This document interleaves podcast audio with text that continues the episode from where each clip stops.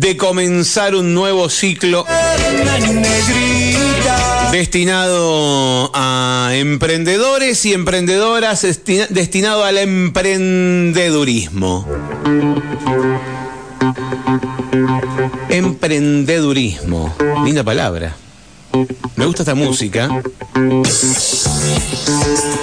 porque es la cortina de, de un reality show que conducía, que conducía no, pero que estaba basado en una empresa de Donald Trump. Que la gente participaba eh, y competía para quedar contratado eh, para laburar para Donald Trump. Vos sabés lo difícil que era eso, ¿no? Y justamente su. Sí, le metí. Y su. Y su, mm, su, su latiguillo era: estás despedido. Con el dedo así, tipo apuntándolo como un. Bienvenido, Alejandro Aviñón. ¿Cómo estás? Bienvenido. ¿Cómo bueno, muchas gracias. ¿Todo bien? Muchas gracias, Marito. Alejandro Aviñón de Andes Triage nos visita en este nuevo ciclo, en este nuevo año que lo arrancamos bastante tarde. Otro este año más. Sí. ¿Qué más da? ¿Qué más da? ¿Qué más da? Un año más. Eh, estoy tratando de recordar. El aprendiz creo que se llamaba. El aprendiz o eh, algo así. Que los Eh, decía la inglés, en inglés creo que era. eh, A ver si te acuerdas. O algo así.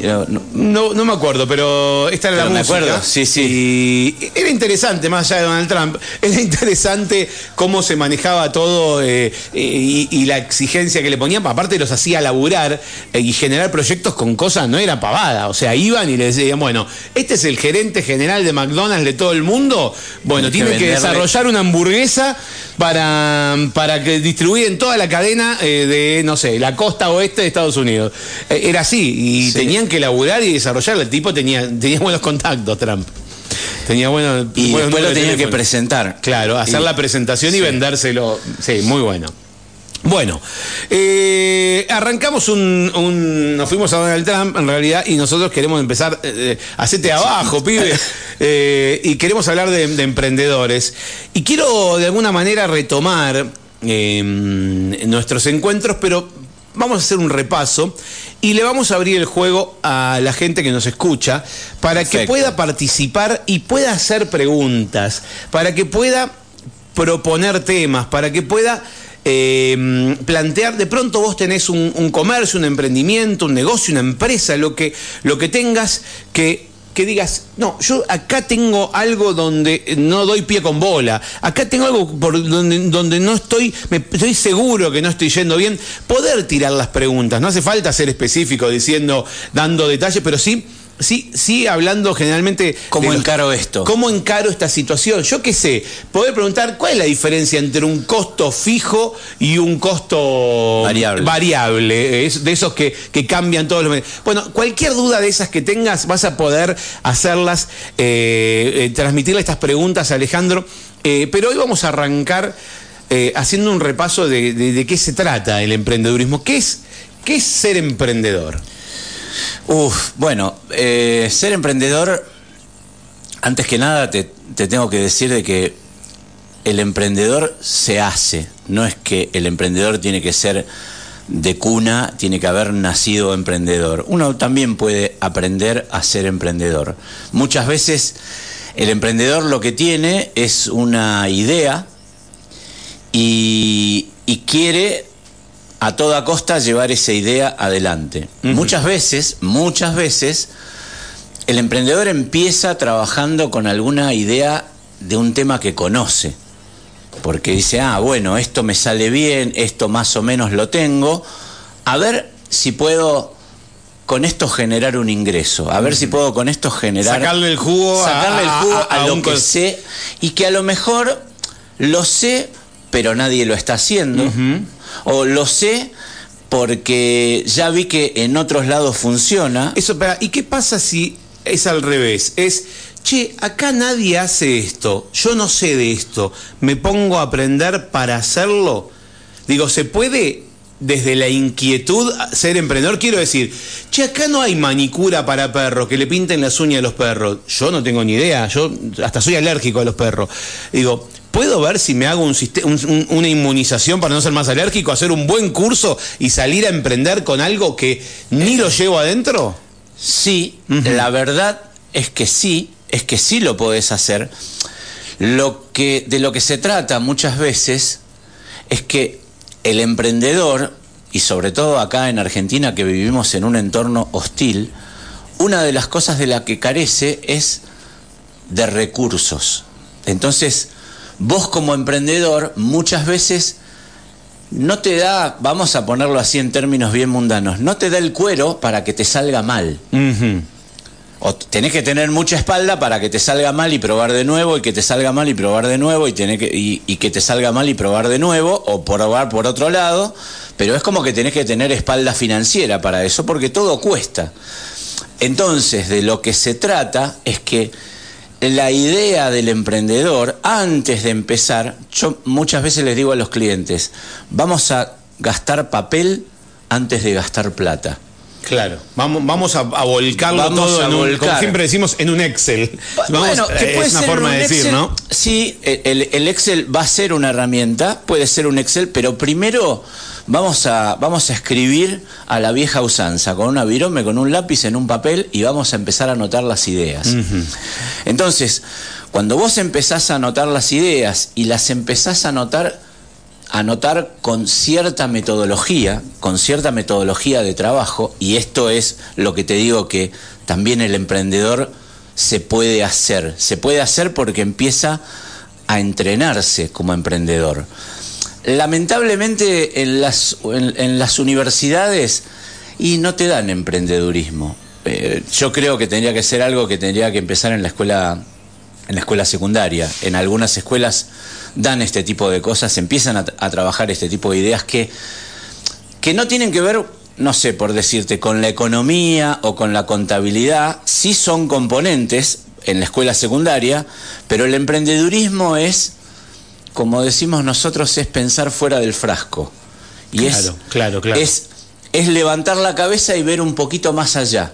Y ahí donde viene la chispa de decir, che, ¿y esto no funcionará? La manicuría para perros, ¿no funcionará?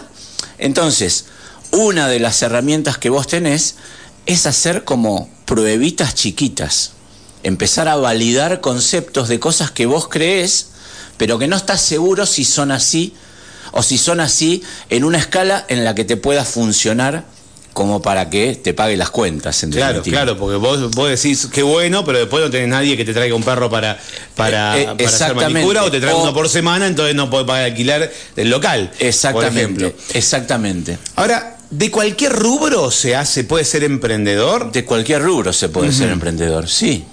Sí, y a ver, Mario, nosotros por ahí somos de una época en donde la información Ah, por lo menos yo cuando iba a la facultad, la información la teníamos que buscar en una biblioteca. Claro. Y ibas a la biblioteca y, buscabas la ficha del libro que te decía más o menos en tres líneas que era lo que tenía el libro, tenías que sacar el libro, leerlo y darte cuenta si eso era lo que vos estabas buscando, pero te tenía que comer todo el libro para eso. Y por ahí no era el libro que vos estabas buscando. Hoy hasta cambió del año pasado a ahora porque hoy tenemos la inteligencia sí, artificial. tal cual. O sea, antes le preguntabas a Google y te daba una, una cantidad de, de, resultados de búsqueda que vos tenías que ir abriendo de a uno. Hoy vos podés preguntarle a la inteligencia artificial y te da respuestas.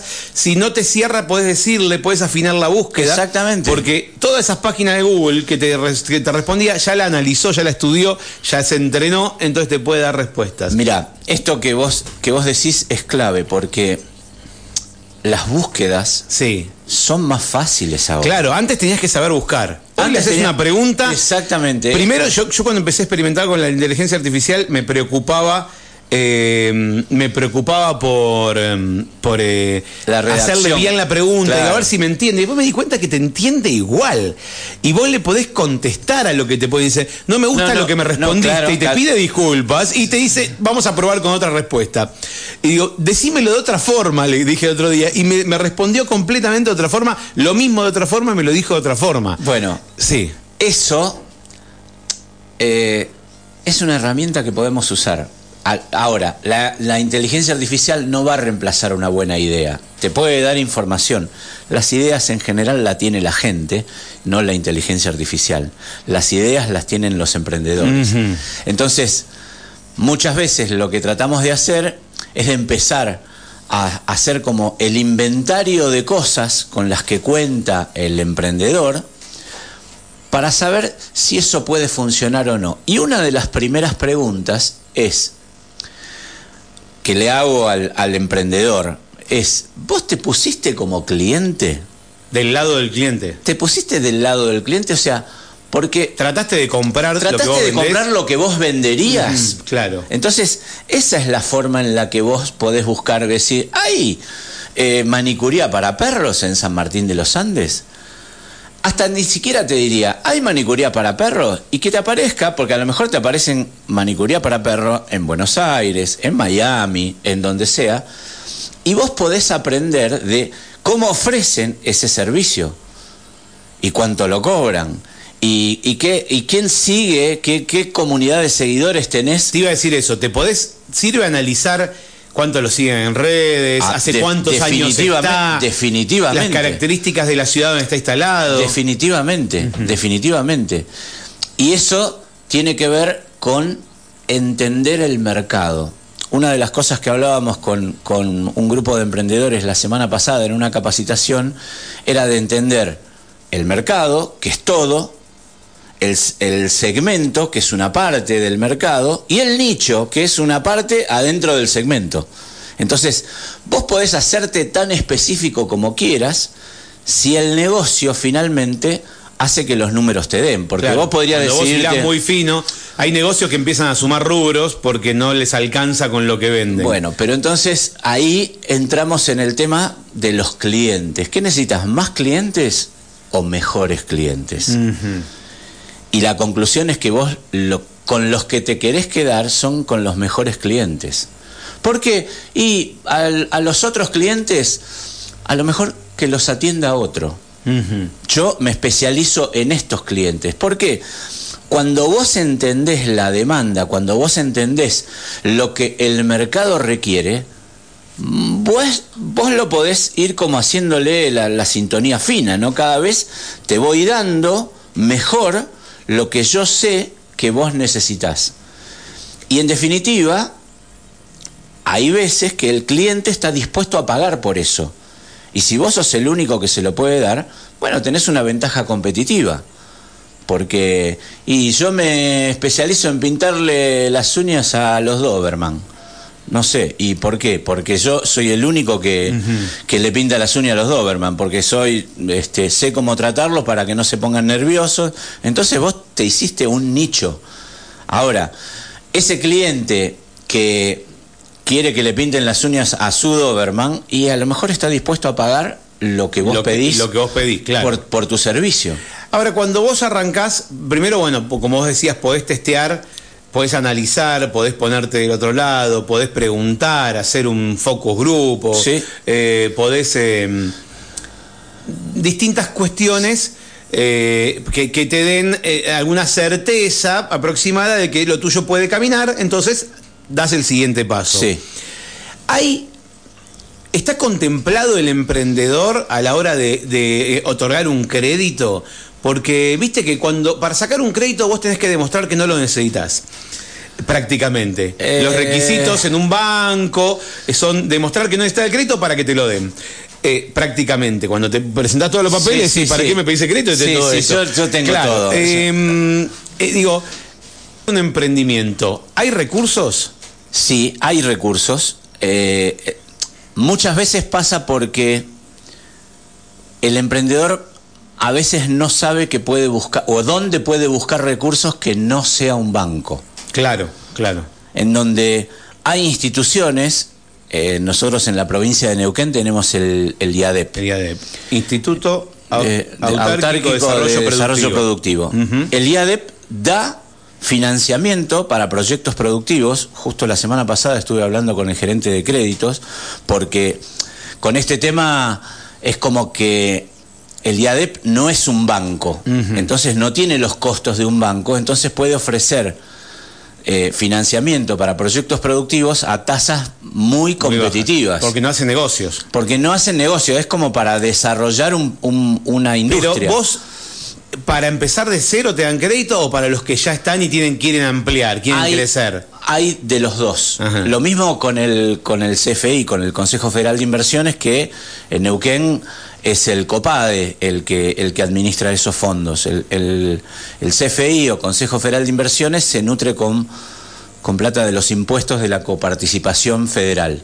Y después el, el COPADE en, en, en Neuquén distribuye eso para proyectos productivos, da créditos para proyectos productivos. Pero el tema es que, como no es el negocio de, ni del CFI ni del IADEP rematarte los bienes que vos pusiste en garantía porque te fue mal, no, no lucran con eso, sino que lo que se quieren de alguna manera es asegurar de que tu negocio funcione. Claro, claro, claro. Para que vos puedas devolver la plata con el producido de tu negocio. Entonces, lo que te van a pedir, muchas veces no te lo va a pedir el banco. Eh, un- un banco no te va a pedir un modelo de negocio, un plan de negocio. Te va a decir, a ver la garantía. Claro, el banco te va a pedir con qué respaldar lo que te presto. hace- puede hacer lo que quiera con esta Eh, plata. eh, eh, estos, estos, estos te ofrecen otra cosa, o sea, mostrame qué vas a hacer. No, que al banco no le que- importa lo que vas a hacer, claro. Y en ese mostrame qué vas a hacer, tenés que hacer de alguna manera, porque los recursos que tienen estas instituciones no son ilimitados, entonces eligen cuáles son los proyectos que se van a financiar. No es que vos lo presentás y automáticamente, ah, ya está, listo, ya lo tenés, aprobado. No, no. Tenés que demostrar que el proyecto es bueno, Claro. tenés que demostrar de que eventualmente vas a requerir más mano de obra, entonces de alguna forma vos vas a incorporar personal, entonces eso hace que la tasa de desempleo de alguna manera se modifique, entonces van a ver qué proyectos tienen más impacto. Muchas veces eh, esos impactos se miden y, eh, y infelizmente lo tenemos, que, lo tenemos que medir con números. Entonces, lo que necesita presentar ese emprendedor es un documento que avale que su modelo puede que funcionar. puede ser, claro. Entonces, ahí es donde de alguna manera empiezo a intervenir yo, porque el emprendedor por ahí no sabe hacer un modelo de negocio, o no sabe hacer un plan de negocios, o no sabe hacer un flujo de caja, que es cómo vas a ir recibiendo vos la plata y cómo vas a ir teniendo que pagar a lo largo del tiempo. Entonces, en esas cosas es en las que lo puedo ayudar a que presente la información no, no falseándola, sino generando un, modelo sustentable, que, que el modelo de negocio sea sustentable. ¿Por qué? Y porque vos necesitas crear un mercado. Vos sabés que cuando uno empieza, y antes de necesitar financiamiento, una de las cosas con las que trabajamos es como con una muestrita, que en inglés se llama mínimo producto viable o, o que es como hacer una pruebita en chiquitito, a ver, esto que yo quiero hacer, ¿funciona o no funciona? Este producto, este servicio que quiero ofrecer, ¿funciona o no funciona? Pero no me mando, no, no me mando a alquilar el local, a plotear todo con la marca, a hacer una campaña de marketing para algo que no sé si va a No sé funcionar. si va a funcionar, tal cual. Entonces, esa pruebita chiquita se documenta, se ponen lo que nosotros llamamos los supuestos. Bueno, yo, esto es lo que quiero demostrar, que si yo promociono el servicio de manicuría para perros, como dijiste vos, voy a tener el suficiente nivel de clientes como para que la plata que me pagan me haga el negocio sustentable y que yo me pueda quedar con una rentabilidad que es la que yo quiero, porque a lo mejor a, a lo largo del tiempo voy a ir aumentando la rentabilidad porque aumento mi cartera de clientes, porque me especializo en los Doberman solamente, que son los que mejor pagan los dueños de los Doberman, o a lo mejor de esos perritos chiquititos, no lo sé. Pero empezás a hacer una prueba chiquita con algo, que es este mínimo producto viable, por más de que, por más de que sea un servicio, es el mínimo producto viable es, bueno, a ver, si yo pongo esto en el mercado, ¿cuál es el interés real que puede haber? Haciendo una pruebita chiquita. Muchas veces esa pruebita chiquita la podés hacer con amigos. Lo que nosotros hacemos muchas veces es viralizar al amigo del amigo. O sea, por ahí Sí. tus amigos no son tan objetivos. Exactamente. Porque mejor- te, te mejor van a, te van a decir por ahí que lo no que vos querés escuchar. Igualmente hay que, hay que ser cuidadoso. Yo tengo el, eh, el recuerdo de, de algún comercio que se abrió uno tantos años eh, eh, trabajando en esto que, que tiene vínculo con muchos comercios. Y, mm, y cuando está por abrir, todo seco, hacía refalta, vamos, ten- dale, metele que vamos. Sí, y después sí. duró dos meses y tuvo que cerrar porque no iba nadie. Eh, un servicio, era, no importa, no quiero ser, Sí. pero quiero decir hay que ser cuidadoso también con el, con, con, ¿A con quién el que te? ¿A quién le preguntás? Eso mismo. Porque, viste, te palmean las espalda, sí, buenísimo, me encanta, yo que sí, después. Después. Después sacaste un alquiler por dos años eh, y, sí, no te lo podés bancar. en- exactamente. Entonces- o sea, eso que decís vos de mejor el amigo del amigo más que el amigo directo, Sí, eso sí. Es, es- mucho Y, más confiable o sea, que, que tu lo amigo. lo que tenés que de alguna manera es generar una respuesta genuina. No, pero aparte, tal vez los que te dicen sí está buenísimo, ninguno tiene Doberman. Ninguno Claro. tiene perro. ¿Entendés? Les Sí. parece buenísimo, pero ninguno. Yo no pagaría por esto. Entonces, o también. ¿qué cosas son las que preguntás para ver si funciona el negocio? Entonces, para eso está las búsquedas, o sea, ¿quién ofrece esto? ¿Cómo lo ofrecen? ¿Qué otra cosa busca? Porque a lo mejor vos podés generar hasta un negocio comple- complementario. Entonces, el que vos veías eventualmente como un competidor puede ser un aliado. ¿Por qué? Y porque a lo mejor me alío con alguien que ya tiene una veterinaria, pero no hace el, Claro. el tratamiento de manicuría para perros, pero ya tiene los clientes. Entonces, si yo le puedo ofrecer un servicio adicional, es un motivo más por el cual ese, esa veterinaria lleva gente a su negocio. ¿Y vos qué decís? ¿Sirve buscar socios? Es Bueno. no, no, no si sirve. ¿Es conveniente buscar socios? Eh, esto tiene que ver con algo que es, está en, en la raíz del emprendedor, que era uno de los primeros temas, que es cómo te llevas con el riesgo. Porque el socio lo que hace, de alguna manera, es disminuir el riesgo. Vos podés bancártela eventualmente solo, ¿sí?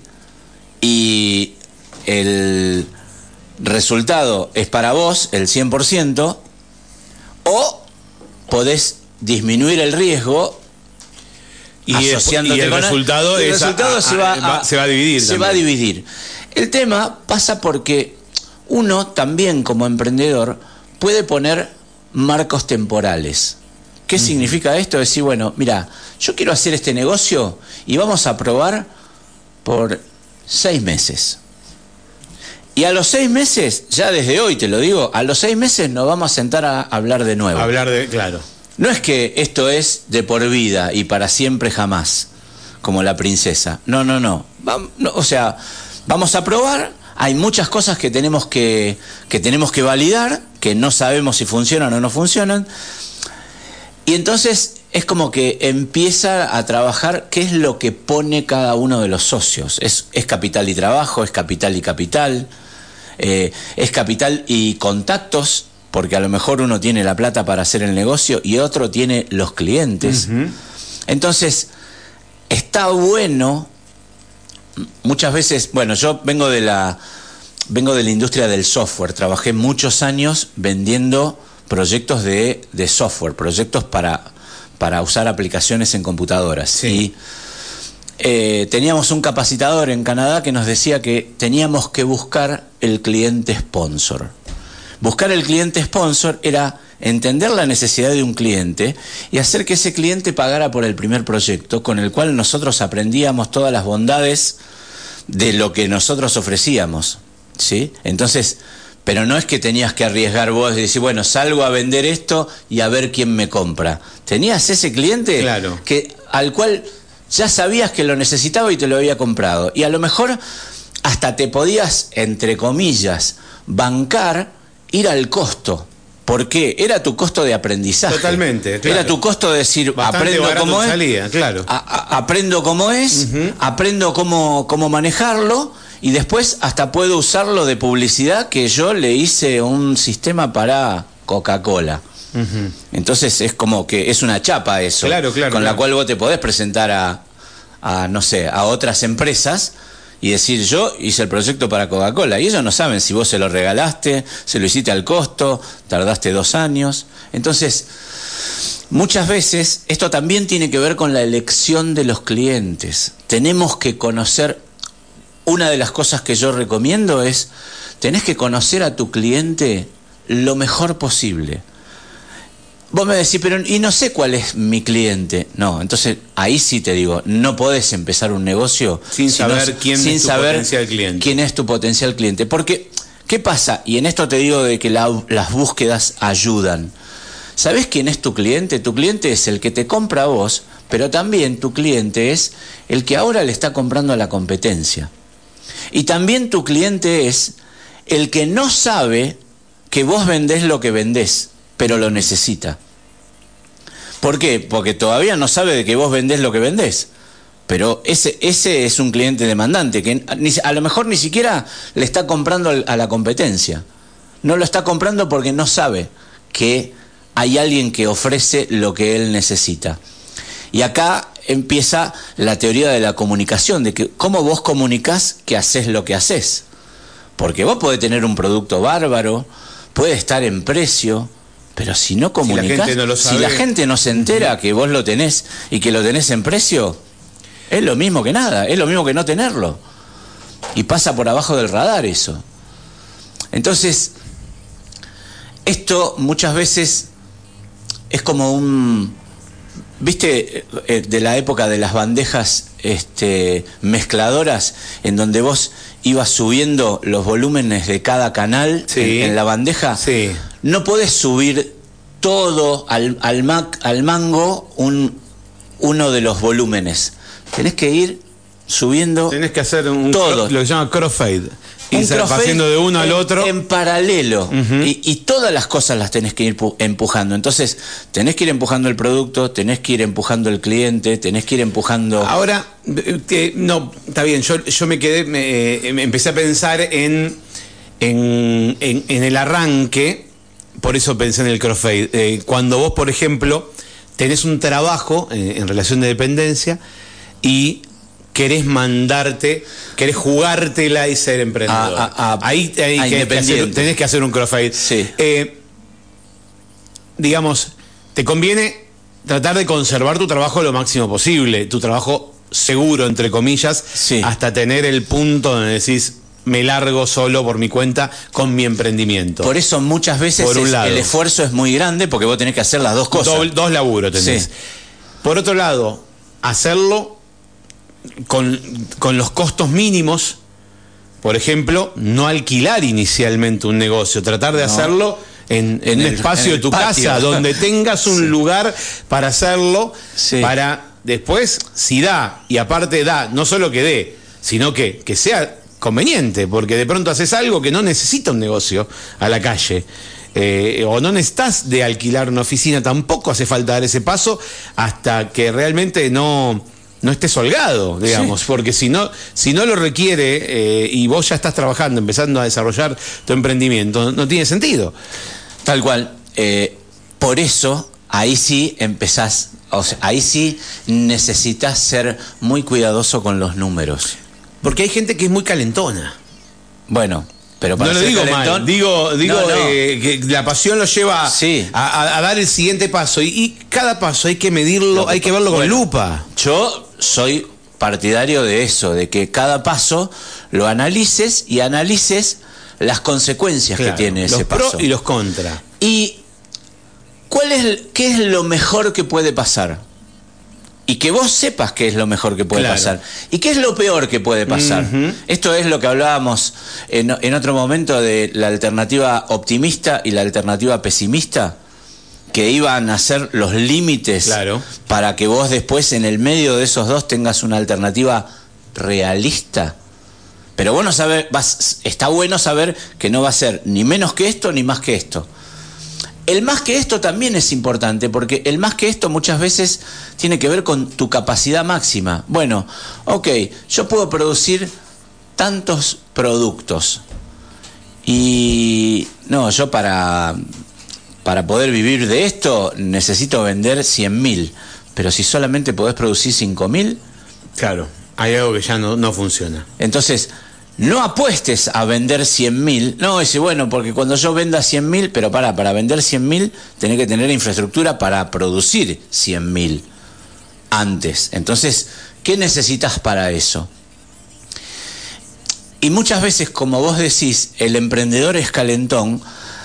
Nosotros, cuando hacemos consultoría con emprendedores que están empezando, nos toca como el, el la ingrata tarea de desenamorarlos del proyecto, porque podemos tener una visión un poco más objetiva del proyecto.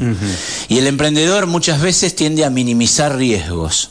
No, a veces con esto yo después me arreglo porque en realidad este, lo pongo, voy poniendo, voy comprando la materia prima y la voy poniendo en el patio de casa y entonces después lo tapo con una lona, no importa. Y no, pará, porque si se te arruina esa materia prima, vos no podés, no podés trabajar. Entonces es como que muchas veces nos toca bajarlos a la realidad de decir el riesgo es este, existe y tenés que tener la posibilidad de mitigarlo o de, disminuirlo. Entonces, esto es a lo que el emprendedor, bueno, vos sabés que hay números de esto, el, el 20% de los emprendimientos, solamente el 20% de los emprendimientos pasa los primeros dos años. O sea, eh, trasciende los primeros dos años. ¿Por qué? Porque, porque el emprendedor no hace, en mi opinión, ¿eh? no hace los deberes. No hace los deberes, es, es largarse, mandarse el piletazo y bueno, y después por ahí estás metido adentro y sos, o sea, podés perder más de lo que invertiste. ¿Por qué? Y porque a los proveedores le tenés que pagar. Y no puedo fabricar más y no puedo vender más. Y mientras tanto compraste materia prima y todavía no la elaboraste y tenés que salir a malvenderla para ver si podés recuperar algo de la plata. Nos pasó con, me, pasó con un emprendimiento de que no había hecho las cuentas y dice, no, yo tiro la toalla, ya no aguanto más. No, pará. Porque mira, teóricamente vos haciendo los números, dentro de tres meses vas a empezar a tener rentabilidad. ¿Por qué? Porque terminaste de pagar esto, porque empezás a cobrar esto, porque empezás a vender esto. Es fundamental volcar todo a papel, o a, volcar todo, ver los números, poder tener la Matrix adelante tuyo y leerla, interpretarla, que no sea todo, eh, todo en el aire, todo, todo en bueno, abro, lleno la, la, estantería, tiré cheques o compré, me gasté los ahorros y ahora veamos qué pasa. No, no todo es analizable, todo todo es analizable previamente. Después, obviamente que hay factores impredecibles.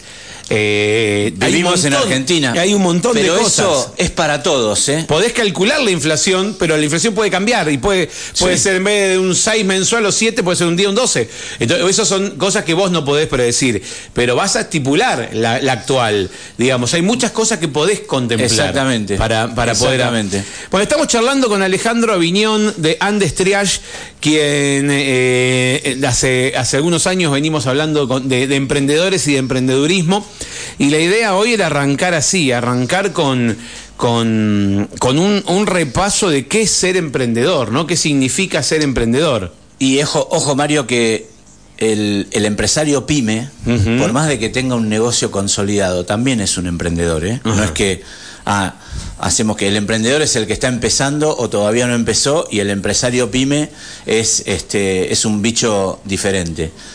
Porque el empresario pyme que a lo mejor tiene un, un, negocio establecido, siempre está tiempo de mejorar, siempre está tiempo... Yo tengo clientes que después de cinco años de tener un negocio van a hacer su modelo de negocio por primera vez y se empiezan a sorprender, se empiezan a sorprender cuando hacen el modelo de negocio de las cosas que no habían visto porque nunca las pusieron todas juntas arriba de la mesa. Claro, lo que pasa es que se el término emprender tiene que ver con el dar inicio a algo, con el comenzar a hacer una actividad. Pero en realidad hay hay, como decís vos, hay comercios que ya eh, son, funcionan como pequeñas y medianas empresas, Sí. eh, pero que tienen todavía que dar ese paso porque eh, vienen con un envión laboral, como dijimos recién, de pronto, lo que tenía, compré mercadería, llené la estantería y empecé a vender. Y funcionó. Y funcionó así de una, pero cuando empezás a crecer, empezás a encontrarte, decís, che, ¿cómo hago esto? Y yo, che, me queda chico el negocio, pero ¿podré o no podré pasarme otro negocio? No tengo ni idea. Si yo entra plata a la caja, pago, la contadora me dice cuánto le tengo que mandar y listo. Eh, y, y no sabés realmente, entonces se puede armar. En cualquier momento se puede empezar a, a- a pensar hacia adelante. Definitivamente. eh, y en general, eh, los clientes, mis clientes, tienen una- un factor común que es que se dan cuenta que hay cosas que no saben y deberían saber. Claro, claro. Hay Que hay cosas información que, no que hay tienen cosas que los limitan para crecer. para tomar decisiones. Y para tomar decisiones, porque en definitiva, el crecimiento es Sí. el resultado de, una, decisión. totalmente. ¿sí? Pero también puede ser el decrecimiento, el resultado de una decisión, de una mala de decisión. una mala decisión o bueno, sí, totalmente. Entonces, la cosa es animarse. mu- Muchas veces yo lo pongo en mis redes sociales, animate a profesionalizar el negocio. Se puede profesionalizar. Un kiosco, una cadena de hoteles, una multinacional, se puede profesionalizar. Muchas veces, cuanto más grande es el negocio, es más probable que tenga procedimientos, que tenga rutinas estándar, que tenga las cosas como más documentadas. Pero ¿sabes qué? Uno se puede acostumbrar a trabajar bien o a trabajar mal. ¿eh?